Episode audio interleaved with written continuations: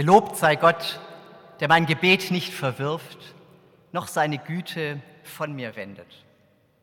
Guten Morgen und herzlich willkommen zum Gottesdienst am Sonntag Rogate. Rogate, das heißt betet. Mir kann diese Empfehlung nicht schaden, betet. Nicht immer habe ich die Kraft, nicht immer finde ich die Zeit zum Beten. Manchmal fühle ich mich ausgelaugt oder finde nicht die richtigen Worte oder es fehlt mir dieser kleine Moment der Stille. Origenes, einer unserer Kirchenväter, hat mal gesagt, dem Gebet ist nichts anderes vorzuziehen. Dem Gebet ist nichts anderes vorzuziehen. Dieser Gottesdienst heute möge uns helfen, mit Gott in Beziehung zu treten, unser Leben in seinem, vor seinem Angesicht zu bedenken und die Schönheit und Kraft des Gebetes zu spüren, denn jeder Gottesdienst ist ein einziges großes Gebet. Deswegen lade ich Sie ein, in diesem Moment, zu Beginn dieses Gottesdienstes, einen Moment still zu werden und mit mir hineinzuhören in die Stille, in der Gottes Geist uns berühren kann. Lasst uns beten. Gott, hier bin ich. Ich höre hinein in den Klang der Stille.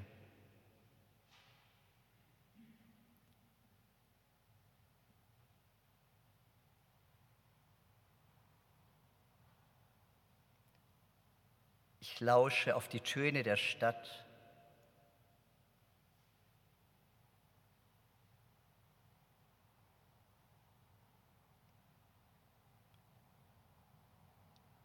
Sammle meine Gedanken zu dir, o oh mein Gott.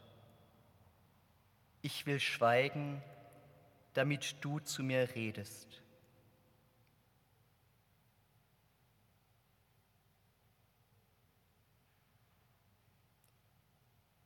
Ich will still sein, damit ich dein Wort höre. Ich will mich öffnen, damit du eingehst in meine Gedanken und Gefühle, in meine Hände und Taten.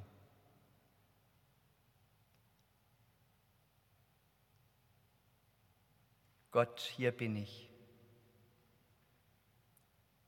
Sei du nun auch bei mir, bei uns. Wir loben dich und danken dir.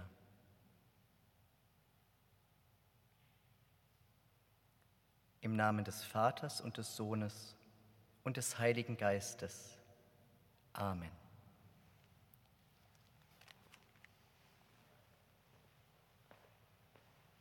Amen.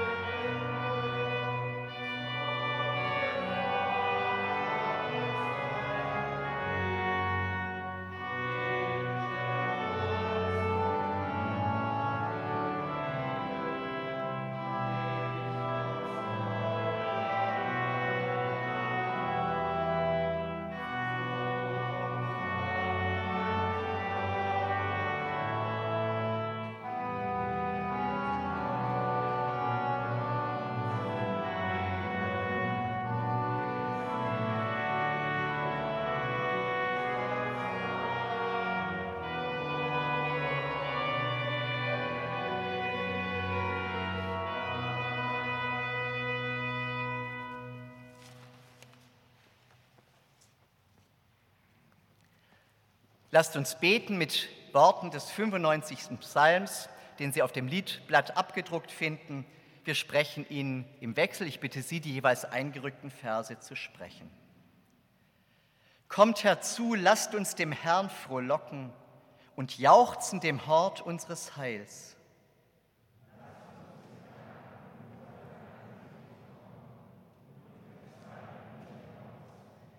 Denn der Herr ist ein großer Gott und ein großer König über alle Götter.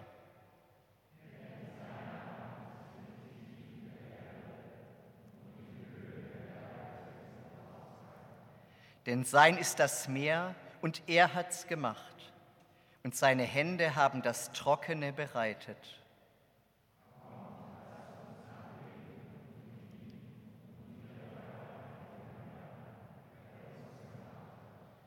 Denn er ist unser Gott und wir das Volk seiner Weide und Schafe seiner Hand. Ihr sei dem Vater und dem Sohn und dem Heiligen Geist, wie es war im Anfang, jetzt und immer da und von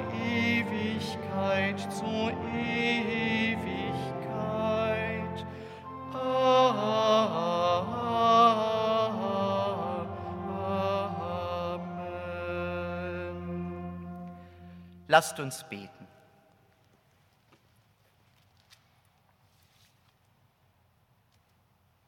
Du willst, Christus, dass wir heil werden. Doch vieles in uns ist nicht heil, ist angeschlagen, zerrissen, verletzt. So bitten wir, Christus, erbarme dich. Du willst, Christus, dass sich der Vorhang hebt und alle Menschen zu dir kommen dürfen. Menschen verschiedener Hautfarbe, verschiedener Kultur, verschiedener Gewohnheiten. Aber der Vorhang will sich nicht heben. So bitten wir, Christus, erbarme dich. Du willst, Christus, dass wir miteinander beten und füreinander einstehen. Wir fordern nicht beharrlich genug den Frieden. Wir klagen nicht laut genug über das menschengemachte Töten. So bitten wir, Christus, erbarme dich. Du willst, Christus, unsere Liebe soll ansteckend sein. Doch uns fehlt das Feuer, das die Liebe immer wieder neu entfacht. Wann werden wir uns geschwisterlich an die Hand nehmen? Wann werden wir sichtbar als Töchter und Söhne Gottes? So bitten wir, Christus, erbarme dich.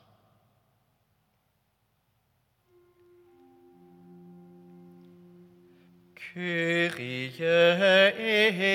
eleison.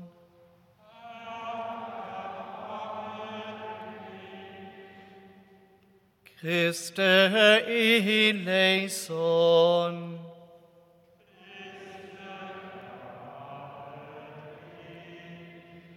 Kyrie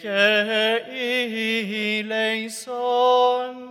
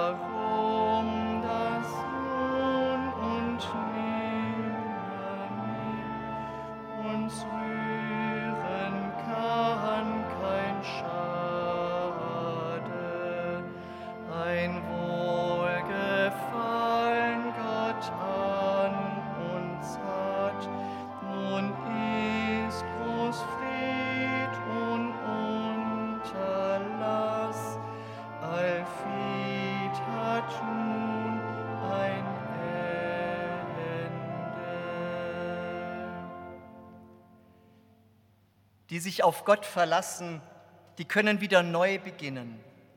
Gott legt uns nicht fest auf unsere Fehler von gestern, sondern schenkt uns neues Leben. Die auf Gott harren, kriegen neue Kraft, dass sie auffahren mit Flügeln wie Adler, dass sie laufen und nicht matt werden, dass sie wandeln und nicht müde werden. Gelobt sei Gott, der unser Gebet nicht verwirft, noch seine Güte von uns wendet. Amen.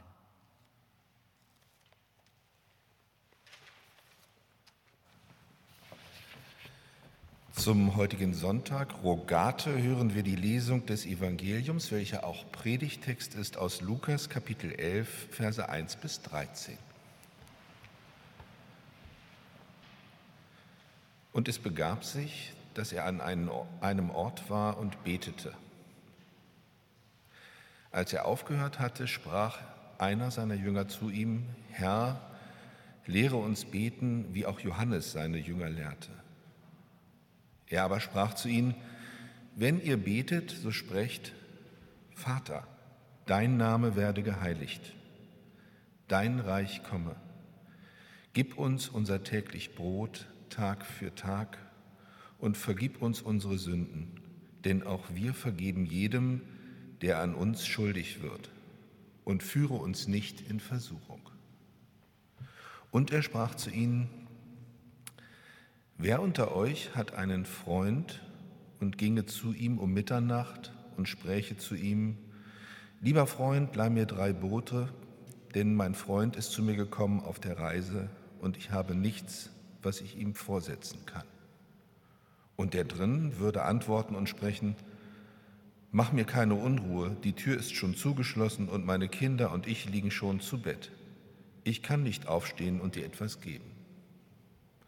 Ich sage euch, und wenn er schon nicht aufsteht und ihm etwas gibt, weil er sein Freund ist, so wird er doch wegen seines unverschämten Drängens aufstehen und ihm geben, so viel er bedarf. Und ich sage euch, bittet, so wird euch gegeben, suchet, so werdet ihr finden, klopfet an, so wird euch aufgetan. Und wer da bittet, der empfängt, und wer da sucht, der findet, und wer da anklopft, dem wird aufgetan. Wo bittet unter euch ein Sohn den Vater um einen Fisch, und er gibt ihm statt des Fisches eine Schlange? Oder gibt ihm, wenn er um ein Ei bittet, einen Skorpion? Wenn nun ihr, die ihr böse seid, euren Kindern gute Gaben zu geben wisst, wie viel mehr wird der Vater im Himmel der den Heiligen Geist geben denen, die ihn bitten.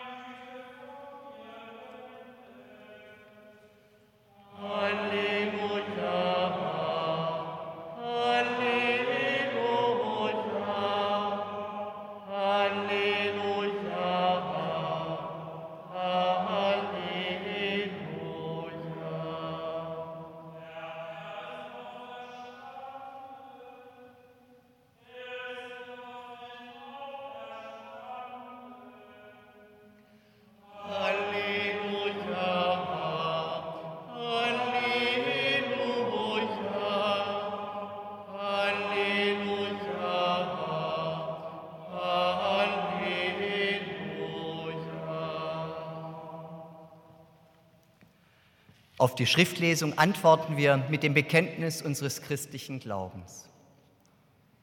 Ich glaube an Gott, den Vater, den Allmächtigen, den Schöpfer des Himmels und der Erde, und an Jesus Christus, seinen eingeborenen Sohn, unseren Herrn, empfangen durch den Heiligen Geist, geboren von der Jungfrau Maria, gelitten unter Pontius Pilatus, gekreuzigt, gestorben und begraben, hinabgestiegen in das Reich des Todes, am dritten Tage auferstanden von den Toten, aufgefahren in den Himmel, er sitzt zur Rechten Gottes, des allmächtigen Vaters. Von dort wird er kommen, zu richten die Lebenden und die Toten. Ich glaube an den Heiligen Geist, die heilige christliche Kirche, Gemeinschaft der Heiligen, Vergebung der Sünden, Auferstehung der Toten und das ewige Leben. Amen.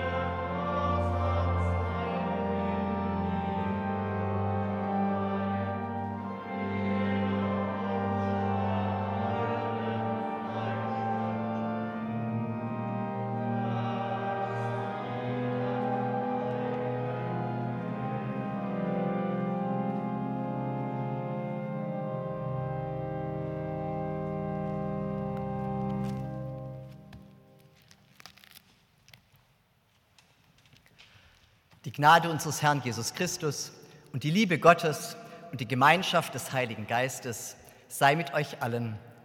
Amen. Liebe Gemeinde, wie lernt man eigentlich beten? Ein kleines Mädchen, das ich kenne, lernt im Augenblick, wie man zu Gott betet. Vor dem Essen spricht die Familie ein Tischgebet, das Sie alle kennen. Komm, Herr Jesus, sei du unser Gast und segne, was du uns aus Gnaden bescheret hast.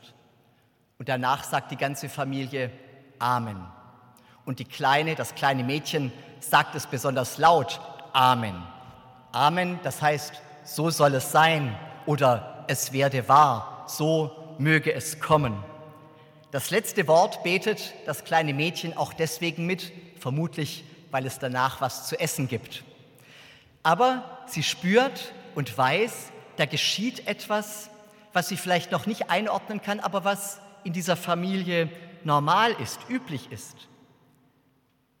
Warum sie betet und warum die Familie betet, das wird sie erst im Laufe der Jahre nach und nach lernen. Beten lebt von der Wiederholung. Beten lebt davon, dass es im Alltag eine Rolle spielt, auch wenn man vielleicht ab und zu mit den Gedanken nicht ganz da ist. Das stetige Einüben lehrt uns beten. Beten beginnt, wie alles im Leben, mit dem Nachmachen, mit dem Nachsprechen. Unsere Sprache haben wir so gelernt, wie wir essen und trinken, haben wir von uns von den Erwachsenen abgeschaut. Und auch unsere Lebensgewohnheiten sind meistens nur der Spiegel unserer Umwelt. Jenes kleine Mädchen, von Anfang an lernt es von den Eltern, wiederholt täglich, was sie selbst sprechen und wird später vielleicht auch mit ihren eigenen Kindern beten. Oder es wird von seinen Eltern erzählen, die dies noch getan haben. Viele Menschen berichten voller Ehrfurcht von der Frömmigkeit der Eltern oder Großeltern. Imitation lebt vom Original. Man muss es sozusagen vorgelebt und vorgesprochen bekommen. Dann kann man es nachmachen. Ich denke an meine Mutter. Von ihr habe ich das Beten gelernt. Wenn sie an unseren Betten das Nachtgebet sprach, dann wusste ich, es ist alles gut. Die Welt draußen konnte noch so finster sein. Hier in unserem kleinen Kinderzimmer war ein Schutzraum gegen die Angst. Ohne das Abendgebet hätte ich nicht einschlafen wollen. Im Abendgebet war ich geborgen und bin es bis auf den heutigen Tag. Sie hat meistens ein freies Gebet gesprochen, dankte für das, was gewesen war bat für den kranken Bruder und die hochbetagte Nachbarin. Und dann ganz zum Schluss hat sie meistens mit ihrer schlichten, manchmal auch brüchigen Stimme ein Abendlied angestimmt. Breit aus die Flügel beide, o Jesu meine Freude, und nimm dein Küglein ein will Satan dich verschlingen, so lass die Englein singen. Dies Kind soll unverletzet sein. Ich habe damals nicht viel verstanden von dem, was sie gesungen hat, außer vielleicht dem mit dem, das mit dem Unverletzet sein. Aber in meinem Inneren habe ich gefühlt, dass es sich richtig anfühlt, aufrichtig und ehrlich, von Herzen kommend und uns einhüllend in die Geborgenheit Gottes. Beten hängt von diesen frühen Erfahrungen im Leben ab. Manche Eltern wissen gar nicht, wie wichtig religiöse Erfahrungen in der Kindheit sind. Und wir haben es in der Lesung gehört, wer würde seinem Kind eigentlich einen Skorpion geben, wenn es um einen Fisch oder um ein Stück Brot oder um, einen, um ein Ei bittet? Warum halten wir unseren Kindern diese wunderbare Erfahrung des Geborgenseins vor? Wir tragen Verantwortung dafür, dass unsere Kinder hineinwachsen in die Beziehung zu Gott, dass sie eine andere Dimension ihres Lebens noch wahrnehmen nehmen und kennenlernen als das, was vor Augen ist. Woher kommt es denn, dass wir Christenmenschen überhaupt beten? Jesus hat uns dazu ermuntert, wenn ihr betet, so sprecht, Vater, dein Name werde geheiligt. Er selbst stand in dieser dichten, nahen Verbindung zu Gott. Er war ein frommer Jude, für den das selbstverständlich war, zu Gott zu beten. Und sicher hat es auch von seiner Mutter oder seinem Vater gelernt und hat es auf diese Weise weitergegeben an die Jüngerinnen und Jünger, an die Freundinnen und Freunde. In der Bergpredigt hat er eine ganze Reihe guter Regeln aufgestellt, wie man beten kann, was sinnvoll ist und was vielleicht nicht so sinnvoll ist. Du sollst nicht plappern, so sagte er. Gebete werden von Gott nicht schneller erhört, wenn wir viele Worte machen. Es kommt eher darauf an, dass wir mit unserem Herzen dabei sind. Ich mag es auch nicht, wenn Menschen einen Tod reden und gar nicht merken, dass man schon lange nicht mehr zuhört. Beten hat nichts mit Show zu tun. Wenn du betest, so sagt Jesus, dann geh ins stille Kämmerlein und mach die Tür zu. Andere geht das nichts an. Jesus hatte allen Grund, das zu sagen, denn das Gebet wird oft genug als Demonstration missbraucht. Der ist wie Gott, sagen wir dann. Gebet ist keine Waffe und auch nicht Zeichen besonderer Frömmigkeit. Was also ist Beten? Beten ist eigentlich wie Atmen. Einatmen, ausatmen, den Geist Gottes einatmen, Ruach, das heißt Atem, einatmen und ausatmen. Wir wissen gar nicht, wie nah uns Gott ist. Aber wenn wir bewusst ein- und ausatmen, spüren wir, wir sind im Rhythmus des Lebens. Wir sind im Einklang mit unserer Umwelt und wir sind bei uns und deswegen auch ganz bei Gott dass Gott mir zuhört, wenn ich bete und dass ich nicht ins Leere rede. Das veranschaulicht das kleine Gleichnis, das Jesus seinen Jüngern erzählt und das wir in der Lesung gehört haben. Wenn jemand unter euch einen Freund hat und ginge zu ihm um Mitternacht und spreche zu ihm, lieber Freund, leih mir drei Brote, denn mein Freund ist zu mir gekommen auf der Reise und habe nichts, was ich ihm vorsetzen kann. Und der drinnen würde antworten und sprechen, lass mich in Ruhe, also mach mir keine Unruhe.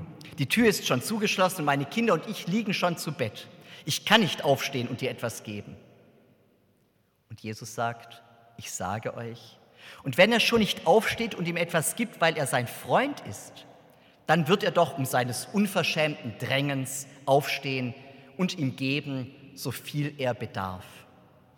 Unverschämt drängen, dranbleiben an Gott, immer wieder einfordern, so wie der nervige Freund, der in der Nacht kommt.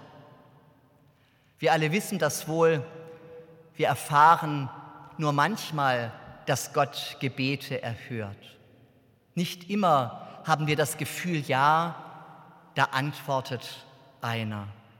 Manchmal bleibt es über Tage, Wochen, Monate still. Ich habe dann den Eindruck, dass mir niemand zuhört und niemand auf mein Bitten antwortet dann hilft mir jener sture Freund aus der biblischen Geschichte. Er lässt von seinem Bitten nicht ab. Mitten in der Nacht bittet er seinen Freund. Die Nacht ist oft die Zeit für Gebete.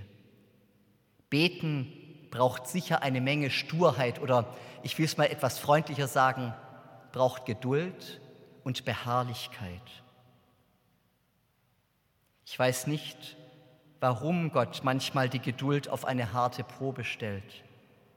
In solchen Wüstenzeiten gilt es, dran zu bleiben, in Verbindung zu bleiben mit ihm, dem Grund des Lebens. Ich weiß nicht, wie es Ihnen geht. In Notzeiten mag es vielleicht anders sein. Ich habe manchmal erlebt, dass Gott da näher an uns dran ist. Wenn man Angst vor einer Krankheit oder einem Befund hat, wenn die Schmerzen größer sind als die Lebensfreude, wenn daheim Krach ist, wenn einem die Kinder Sorgen machen, wenn Streit im Beruf und Ungerechtigkeit das Leben verdunkeln, wenn der Tod in die eigenen vier Wände einzieht, dann hört Gott zu.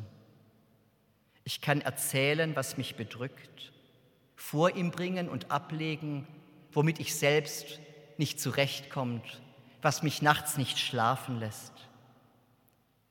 Das Leben in die Sprache retten, so hat es der Theologe Fulbert Stefensky einmal gesagt, das Leben in die Sprache retten.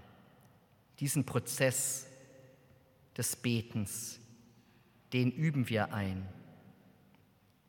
Und dann dürfen wir manchmal erfahren, dass sich wie in einem Wunder plötzlich eine Tür öffnet, wo ich nur Mauern erkennen kann. Gebet ist auch Verwandlung. Wir versuchen beim Beten in Worte zu fassen, was uns auf der Seele liegt. Wir nehmen uns ein Herz, öffnen es und stehen so vor der Tür. Wir klopfen an und wenn sich die Tür einen Spalt weit öffnet und unsere Worte in die, in die unendliche Weite des Raumes dahinter schlüpfen, dann ist das Gebet ein Lauschen, ein Warten auf Gott. Und während ich lausche und warte, beginnt in mir der Prozess der Verwandlung. Ich sehe von mir ab und ich richte mich aus. Ich lausche in die Unendlichkeit und erwarte erstmal nichts. Das ist fast das Beste, nichts zu erwarten, aber sich offen zu halten dafür, dass Gott auf seine Weise Antwort geben kann. Wir haben es am Ende nicht in der Hand, ob Gott uns erhört, aber Gott hat uns in der Hand. Er hört auf seine Weise nicht unsere Wünsche, aber seine Verheißungen macht er wahr hat Dietrich Bonhoeffer einmal formuliert. Nicht unsere Wünsche, sondern seine Verheißungen macht er wahr. Beten ist danken. Wenn es mir schlecht geht, dann fällt es mir schwer zu danken. Ich kann die Wolken dahinjagen sehen, den Wind spüren und die Fische im Wasser spielen sehen und sie doch nicht sehen, mich nicht darüber wundern und gar trübe bleiben. Ja, ich kann so in mir verschlossen sein, dass ich die Schönheit, den Glanz und die Lebensfreude nicht wahrnehme. Die Welt wird erst sichtbar, wo sie besungen und ins lobende Wort gehoben wird. Wir sind es, glaube ich, dem Leben schuldig, seine Schönheiten aufzuspüren in der Blüte des Mandelzweigs, in jeder Liebe, die uns geschenkt wird, in jedem Menschenleben, das aus Trümmern gerettet wird. Unser Glaube lebt davon, dass wir das Gelingen sammeln. Danken hat immer auch was mit Denken zu tun. Wer nicht nachdenkt, wird wohl kaum zum Danken kommen. Und schließlich, beten ist Fürbitte. Betet füreinander, so sagt es die Bibel, und seitdem vergeht kein Gottesdienst, in dem nicht für Kranke und Einsame, für Notleidende und Geflüchtete, für Menschen, die bedroht sind, gebetet wird. Hat Gott das nötig, dass wir ihm die Not sagen müssen? Kennt er sie nicht? So hat mich ein Konfirmand mal gefragt. Er hatte recht. Ich glaube, Gott kennt unsere Not. Unsere Fürbitte sagt ihm vielleicht nichts Neues, aber sie verändert uns selbst und ordnet das eigene Leben und unsere ganze Welt in einen neuen Zusammenhang. Fürbitte entlastet. Was kann ich schon tun, wenn ich um einen Menschen Angst habe, dass ihm etwas zustößen könnte? Ich kann nur beten. Ich habe bis heute kaum einen Tag beendet, ohne für die Menschen zu beten, mit denen ich in Verbindung bin. Was auch immer geschieht, ich bitte Gott darum, dass er sie behütet. Fürbitte legt Gott alles in die Hände. Wenn ich erkenne, dass ich nichts tun kann, dann kann ich immer noch das tun, Gott um Hilfe bitten. Fürbitte ist eine Macht. Wenn das nur mehr Menschen wüssten. Ich kann das Rad der Geschichte nicht anhalten. Ich kann auch nicht das Wasser bergauf fließen lassen. Ich kann aber Gott eindringlich bitten und ihm in den Ohren liegen, dass er gnädig sein möge dass er die Not wandeln und in der Welt sein Reich des Friedens aufrichten möge. Wir haben hier in der Marktkirche die Gebetswand, an der immer wieder und über die ganze Woche hinweg Menschen ihre Nöte, ihre Bitten, ihre Gebete vor Gott bringen. Ich habe heute Morgen drei oder vier Gebete mal heruntergenommen, damit Sie sehen, wie das Gebet von Herzen kommt. Einer schreibt, bitte Herr, segne uns, dass unsere Prüfungen schaffen können. Bitte Herr. Oder einer, eine andere, ein anderer, Liebe, lieber Gott, bitte gib mir meine Haare zurück. Lieber Gott, beschütze meine Familie und gib uns deinen Segen. Und schließlich, ich bitte für meine Söhne und für mich, gib ihnen und mir die Kraft, die Krankheit zu überstehen. Danke. Amen. Gott kann die Herzen und Hände bewegen. Betet füreinander. Das ist tätige Liebe. Ich weiß von Menschen, die körperlich nicht mehr auf dem Damm sind, die aber mit ihrer Fürbitte tatkräftig und täglich helfen. Es gibt ein Gebet, und damit komme ich zum Schluss, das mir manchmal nur schwer über die Lippen geht. Herr, dein Wille geschehe. Es ist ein Satz aus dem Vater unser. Jesus hat es so gebetet am Ölberg, als er wusste, dass er bald verhaftet und hingerichtet würde. Dein Wille geschehe. So viel kindliches Vertrauen steckt in diesem Satz. Gott wird schon wissen, was gut ist. Ich verstehe es nicht. Ich frage warum und bekomme keine Antwort. Dein Wille geschehe. Es ist eine himmlische Gelassenheit, die Gott ganz selten in unser Herz legt. Wer es sagen kann, der ist begnadet im wahrsten Sinne des Wortes. Und der Friede Gottes, der höher ist als all unsere Vernunft, der bewahre eure Herzen und Sinne in Christus Jesus. Amen.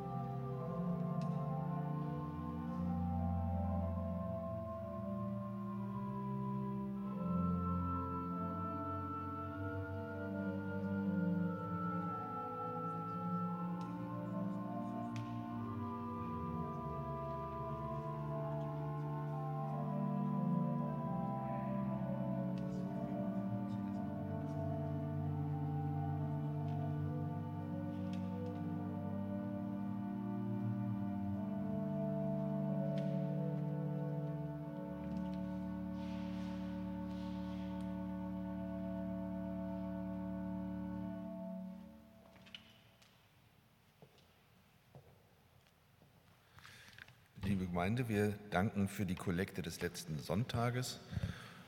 So wie Herr Pastor Blessing das eben sagte, bitten, jemanden bitten heißt auch jemandem in den, in, die, in den Ohren liegen. Das tun wir jetzt auch mit der Ankündigung bzw. der Bitte an Sie äh, um eine Spende. Und zwar machen wir das jetzt wieder wie vor der Pandemie in den Reihen und zwar gleich nach den, diesen Mitteilungen. Die heutige Kollekte erbitten wir für die Selbsthilfe nierenkranker Kinder und Jugendlicher e.V. Der Verein kümmert sich um schwer nierenkranke Kinder, die sich im präterminalen Stadium einer Niereninsuffizienz, also kurz bevor die Nieren aufhören zu funktionieren, befinden und dialysiert werden müssen oder transplantiert wurden und regelmäßiger Nachsorge und Kontrolle bedürfen. Schirmherr des Vereins ist der Kabarettist Matthias Brodowy, der am vergangenen Freitag das Gespräch mit Elke Büdenbender und Eckhard Nagel in der Marktkirche moderiert hat. Die Kinder und ihre Eltern brauchen unsere Hilfe. Am Ausgang erbitten wir ihre Gaben für diakonische Aufgaben der Marktkirchengemeinde. Gott segne Gebende und jene, die die Gaben empfangen. Der Wochenspruch möge uns durch die folgende Woche begleiten. Gelobt sei Gott, der mein Gebet nicht verwirft, noch seine Güte von mir wendet.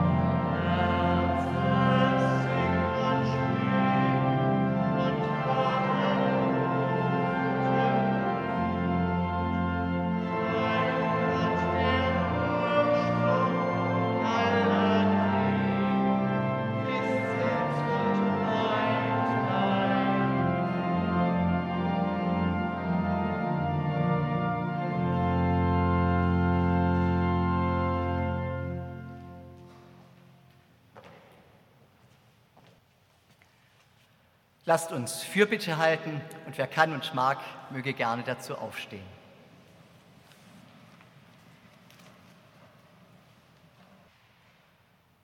Barmherziger Gott, zu beten, wer vermag das? Wir kommen zu dir mit unseren hilflosen Worten, unserem Schweigen, mit unserer Sehnsucht nach Klarheit und Trost. Erfülle unser Gebet mit deinem Geist, dass es wahrhaftig wird. Wir bitten dich, erhöre uns. Wir bitten für alle, deren Worte zu schreien werden, für Verzweifelte, für Entwurzelte und Verbitterte, für alle, die dem Krieg und der Lust am Töten ausgesetzt sind. Nimm denen die Macht, die Krieg befehlen, die andere in den Tod schicken, die sich mit dem Tod verbünden. Wir bitten dich, erhöre uns. Wir bitten für alle, die nicht beten können, weil es ihnen die Sprache im Glauben verschlagen hat, weil du ihnen fern und unfasslich bist, weil sie die Spur deiner Liebe in ihrem Leben nicht mehr erkennen. Wir bitten dich, erhöre uns. Wir bitten für unsere verstorbenen Gemeindeglieder Horst Niemeyer und Angelika Ebeler. Wir legen sie dir ans Herz und bitten dich, dass du sie in deinen großen Frieden aufnimmst. Wir danken dir für die beiden Täuflinge, Lemmy und Mali Meyer, und für das Ehepaar Doris und Winfried Vivell, die sich das Ja-Wort gegeben haben. Herr, du bist bei uns im Rhythmus unseres Lebens. Du begleitest uns hinein ins Leben, trägst uns hindurch und nimmst uns am Ende in Gnaden an. So bitten wir dich um deinen Segen. Wir bitten dich, erhöre uns. Wir bitten dich für uns selbst, dass wir dich voll Zuversicht wirken lassen in unserem Leben, sei es im Guten oder im Bedrohlichen, im Schönen oder Schweren, dass wir, getragen von deiner Verheißung, alle Hilfe von dir erwarten. Wir bitten dich, erhöre uns. Barmherziger Gott, zu beten Wer vermag das? Wir bitten dich, dass es Menschen und Engel geben möge, die für uns bitten vor dir und dass du unser Gebet erhörst und deine Verheißungen erfüllst. In der Stille bringen wir vor dich, was uns ganz persönlich bewegt.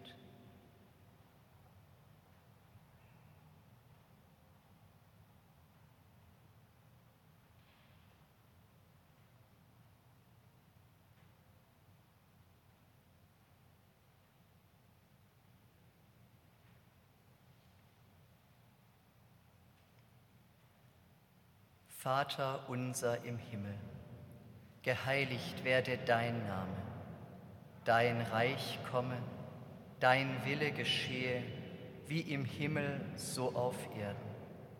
Unser tägliches Brot gib uns heute und vergib uns unsere Schuld, wie auch wir vergeben unseren Schuldigern. Und führe uns nicht in Versuchung, sondern erlöse uns von dem Bösen denn dein ist das Reich und die Kraft und die Herrlichkeit in Ewigkeit. Amen.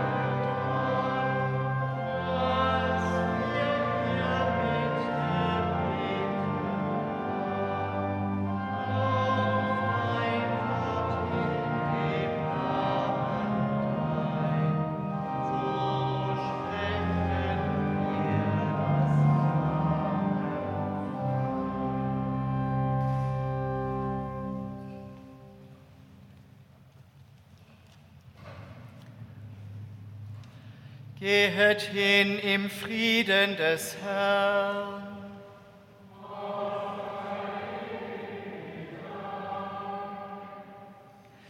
Der Herr segne dich und behüte dich. Der Herr lasse leuchten sein Angesicht über dir und sei dir gnädig. Der Herr erhebe sein Angesicht auf dich und gebe dir Frieden.